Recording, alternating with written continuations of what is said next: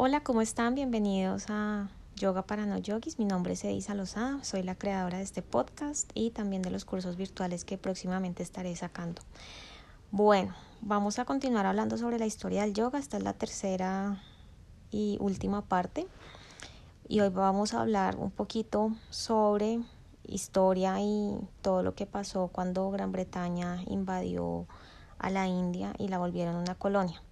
Esta época va eh, desde 1708 a 2011, todo esto pues ya después de Cristo, ¿no? A la Compañía Británica de las Indias Orientales le estaba yendo muy bien y ganaron la batalla de Plassey en 1757. Esto fue gravísimo y abrió la provincia india de Bengala al dominio británico. Ahí empezó el revolú con ese tema. En el siglo XIX entonces pues se vio como esa compañía se extendía sobre toda la India y fue terrible porque nadie hizo nada. Hubo un motín que se llamó el motín de los cipayos en 1857 y en este motín los territorios de la compañía pasaron a estar bajo la administración de la corona en 1858. O sea, ya el dominio no era solamente de la compañía británica, sino que ya pasó a ser parte de, del reino, pues. Eh, la reina Victoria, entre, que vivió entre 1837 y 1901, fue proclamada emperatriz de la India británica en el año 1876.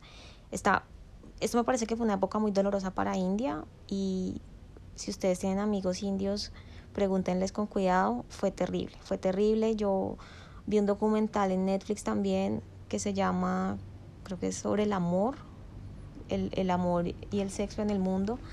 Y Ahí hablan sobre cómo Gran Bretaña influenció a la, a la India y les quitaron muchas cosas sobre su cosmovisión, sobre su eh, fe, sobre su identidad. Pero bueno, no, no es tema de, no es tema específico de este podcast, pero ahí les dejo, les dejo la inquietud. Bueno, esta época entonces también marcó el, la expansión del yoga en Europa. Algunos científicos empezaron a investigar y a publicar artículos sobre el yoga, pero no recibieron respuesta por parte de los lectores. Fue solamente a final del siglo XIX que el yoga llegó a popularizarse gracias a los esfuerzos de un yogi misionero que se llama Vivekananda. Vivekananda eh, era discípulo de otro, de un gurú que se llama, se llamaba Ramakrishna. Tengo entendido que Ramakrishna le dijo a Vivekananda que su misión era esa, expandir el mensaje del yoga a, Europa y a Occidente. Entonces, bueno, misión cumplida y en los años 30, ya del siglo XX, o sea, 1930, el yoga empieza a relacionarse también con un interés creciente y un boom que había sobre llevar una vida saludable y también sobre el vegetarianismo. Por esas épocas entonces empieza la cosa a, a fluir, la cosa política, como diría Vicky Ávila, qué horror. Bueno, empezó, empezó como un movimiento político a nivel nacional por la independencia y ese movimiento fue alentado por el Congreso Nacional Indio y también por otras organizaciones políticas. Ya se imaginarán ustedes que el líder que movió eso es Mahatma Gandhi y él concentró a millones de personas en varias campañas nacionales de desobediencia civil bajo una política de no violencia. Lo pueden recordar ustedes con su, como con su bata de monje bien interesante. Él tiene una historia muy chévere, se la recomiendo. Y a mí ese tipo de revoluciones me gustan mucho. Aunque su política era de no violencia, igual hubo violencia, porque en todo movimiento independentista hay violencia. Bueno, el 15 de agosto de 1947, la India finalmente obtuvo la independencia del dominio británico y eh, al mismo tiempo las zonas de mayoría musulmana se separaban para formar un estado independiente. Ese estado se llama Pakistán. Pakistán juega un papel importante y digamos que esas costumbres musulmanas juegan un papel importante en el yoga porque de esa mezcla y de ese remix nació el yoga kundalini, no sé si ustedes han visto practicantes de yoga kundalini, ellos usan su turbante em, y pues utilizan algunas herramientas de, de, del, del Islam, de un Islam bien profundo, utilizan técnicas psíquicas, eh, pueden leer la mente, bueno, es una filosofía que independiente de todo lo que se habla del yoga, tiene cosas bastante esotéricas. Pero bueno, esto tampoco es el tema que nos atañe hoy, era una cuña ahí para despertarle la curiosidad. Más adelante, el 26 de enero de 1950, la India se convirtió en una república y crearon una nueva constitución que entró en vigor en esa época. Em, esta época está marcada por el descubrimiento y la comunicación entre los dos hemisferios, entre el hemisferio norte y el hemisferio sur, y también como las dos mitades del mundo, las otras dos mitades del mundo, que es Oriente y Occidente. Entonces muchas doctrinas orientales se, se dan a conocer en Occidente, pues ya Vivekananda había hecho su parte, pero llegaron otros maestros yogis de la India que siguieron como con esa misión. Eh, uno de ellos es BKS Iyengar, que adaptó el yoga a la mentalidad europea. A mí el yoga Iyengar, porque él formó un estilo de yoga, él creó un estilo de yoga, me, me gusta mucho porque es para nosotros, bueno, por lo menos para mí, que soy tiesita, que tengo algunos problemas en articulaciones. Eh, ellos fueron los que, bueno, ellos no, Iyengar, el señor Iyengar fue el que propuso el uso de bloques y de cuerdas y de sillas para mejorar la alineación y para hacer como transiciones de una postura a otra, más bien para hacer las transiciones de un nivel principiante a un nivel avanzado. Bueno, ese es Iyengar, que no se note que me gusta. Luego está, está Maharishi Mahesh, que popularizó en Occidente la meditación trascendental. Está Swami Sivananda, escritor de más de 200 libros sobre yoga y filosofía. También está Swami Satchinanda. Y este señor es muy importante porque él se presentó en el Festival Pacifista y Hippie de Rock en Woodstock, Nueva York. Y ahí llegó el yoga oficialmente a Estados Unidos. Bueno, y como llegó a Estados Unidos, pues no se demoró en llegar mucho acá a Latinoamérica.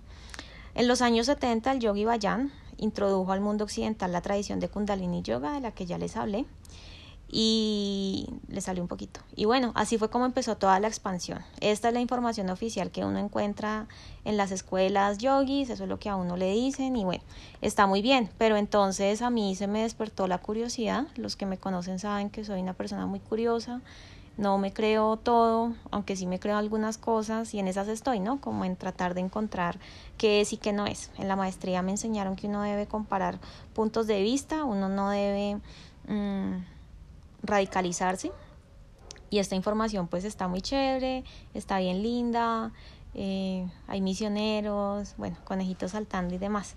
Pero entonces me fui a la BBC, encontré, me puse a googlear historia del yoga en inglés y en español y encontré un artículo bien interesante de la BBC. La periodista Mukti Jane Campion exploró los orígenes del yoga para un documental que luego fue transmitido, digo, publicado en la BBC y encontró aspectos muy sorprendentes. Eh, pues ya les he dicho que ha tenido influencia de varias culturas, pero ha tenido influencia también occidental, como así. El primer ministro de la India, Narendra Modi, se le llena la boca diciendo que el yoga es un regalo de la India al mundo. Y sí, pero, pero no. Resulta que las clases modernas de yoga no reflejan en su totalidad las antiguas tradiciones indias. Hay un libro que desafía todas las asunciones que tenemos sobre el yoga y se llama Yoga, el cuerpo del yoga, los orígenes de la práctica postural moderna y lo escribió un investigador historiador que se llama Mark Singleton. Eh, Mark Singleton encontró que la gimnasia sueca de finales de la segunda mitad del siglo XIX influyó muchísimo en la forma como se desarrolló el yoga en la India y también cómo se expandió al mundo. La gimnasia sueca surgió a principios del siglo XIX como una práctica para mejorar la forma física en las escuelas y en el ejército y también como un sistema y como parte de la curación médica. Este concepto fue creado por el sueco Per Henrik Link y se extendió rápidamente por toda Europa y se convirtió en la base de los entrenamientos militares en el continente. De hecho, esa práctica fue tan exitosa que se exportó a la India como entrenamiento militar. La gimnasia de Link eh, se convirtió en la práctica física más popular en el gigante surasiático, o sea, en la India, en la década de 1930. fue en esa década cuando empezó un creciente boom por el vegetarianismo, como lo recordarán. Luego entonces llegó otra segunda práctica muy popular creada por Niels Buch, un danés que basado en la gimnasia de Link desarrolló una práctica con más elementos aeróbicos y de estiramiento. Hay unas fotos en un libro que se llama Keep Fit, que fue escrito por un señor que se llama, ah, pues por Buch, el señor, el señor danés. Eh, ese libro fue escrito en 1925 y muchas de las posturas que aparecen son similares a las del yoga. Eh, ¿Qué posturas aparecen? Spoiler, aparecen unas muy parecidas al perro mirando boca abajo, Adho Mukha Svanasana, eh, y algunas otras, como el gato, eh, que es estar en cuatro y estirar un poquito la espalda hacia arriba, ponerla cóncava. Em, Singleton, que es el, que escribió el libro de las raíces del yoga, está segurísimo que ese libro no sacó las posturas de la India que eso es una creación de gimnasia.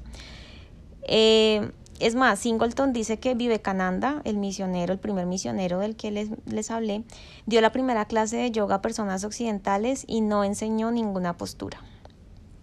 Eh, ese monje, Vivekananda, escribió un libro que fue la base de la práctica de experimentos posteriores de yoga y se centró en aspectos como la meditación, las respiraciones, pranayamas y las visualizaciones, que son un tipo de yoga que se llama yoga nidra.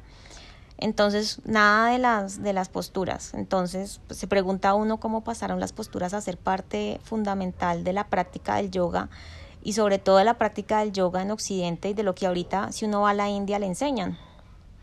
Pues una universidad que se llama la Universidad de Estudios Africanos y Orientales, que está basada en Londres, eh, tiene un equipo de investigación que estudia la evolución de las posturas del yoga y que creen. Hasta el momento han encontrado que eh, en los primeros análisis de la práctica del yoga, más o menos de hace unos 2000 años, las posturas que se asocian son posturas para estar sentado, como la postura de flor de loto. Eh, y creo yo, eso si no está en la BBC, en la página de la BBC, que esas asanas cumplen la función que les expliqué en en el episodio de qué es el yoga, que son, o sea, la, la, función de esas asanas es ayudar al cuerpo a mantenerse en la misma posición para favorecer la concentración y poder pues favorecer la comunicación con Dios. Bueno, es, hay algo más y es que en los Yoga Sutras de Patanjali, que son, ya les comenté, son considerados la guía más antigua del yoga porque se, se sistematizó toda la información ahí. Eh, se mencionan los ocho caminos de la, de la liberación y también se incluyen las asanas, pero son muy pocas esas asanas porque el yoga es una práctica más mental. Esas posturas son firmes y sólidas para que al dominarlas podamos olvidarnos del cuerpo y nos podamos centrar en la meditación y en el control de la respiración. O sea, son posturas que deben ser cómodas también. Obviamente deben generar algún esfuerzo físico, pero no estoy segura que no es pararse en la cabeza.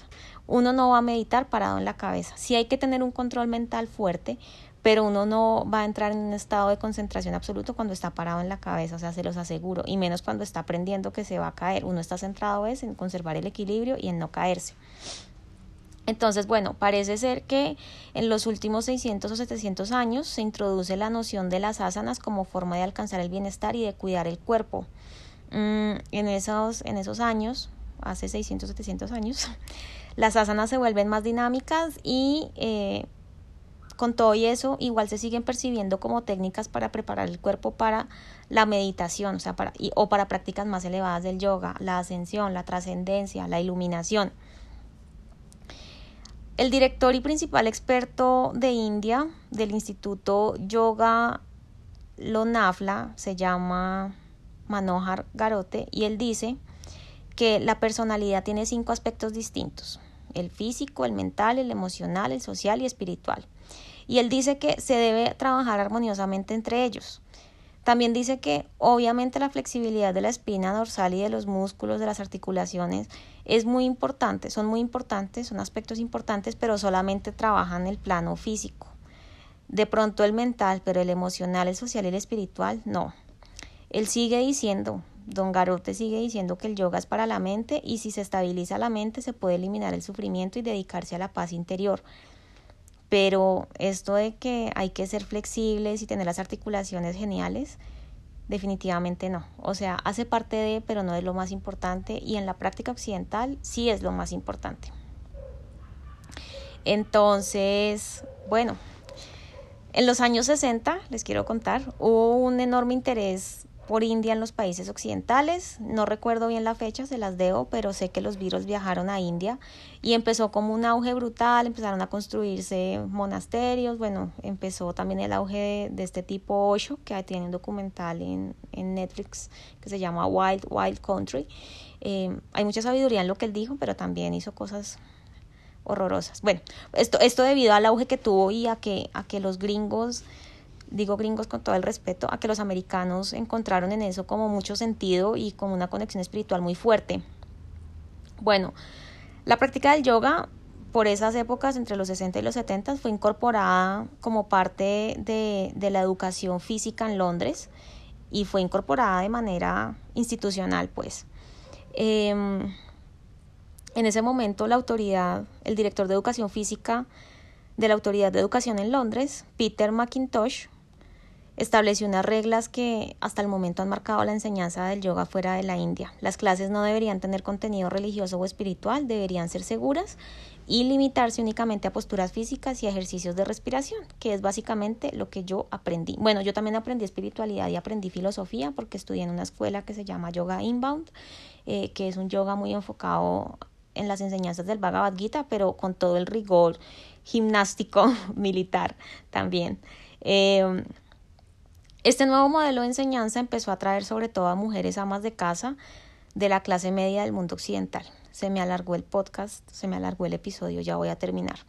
Esto es importante porque hasta hoy en día las mujeres de clase media son las que más practican. Bueno, clase media entre comillas porque las clases de yoga, debo decir, son costosas y son costosas porque las certificaciones son costosas.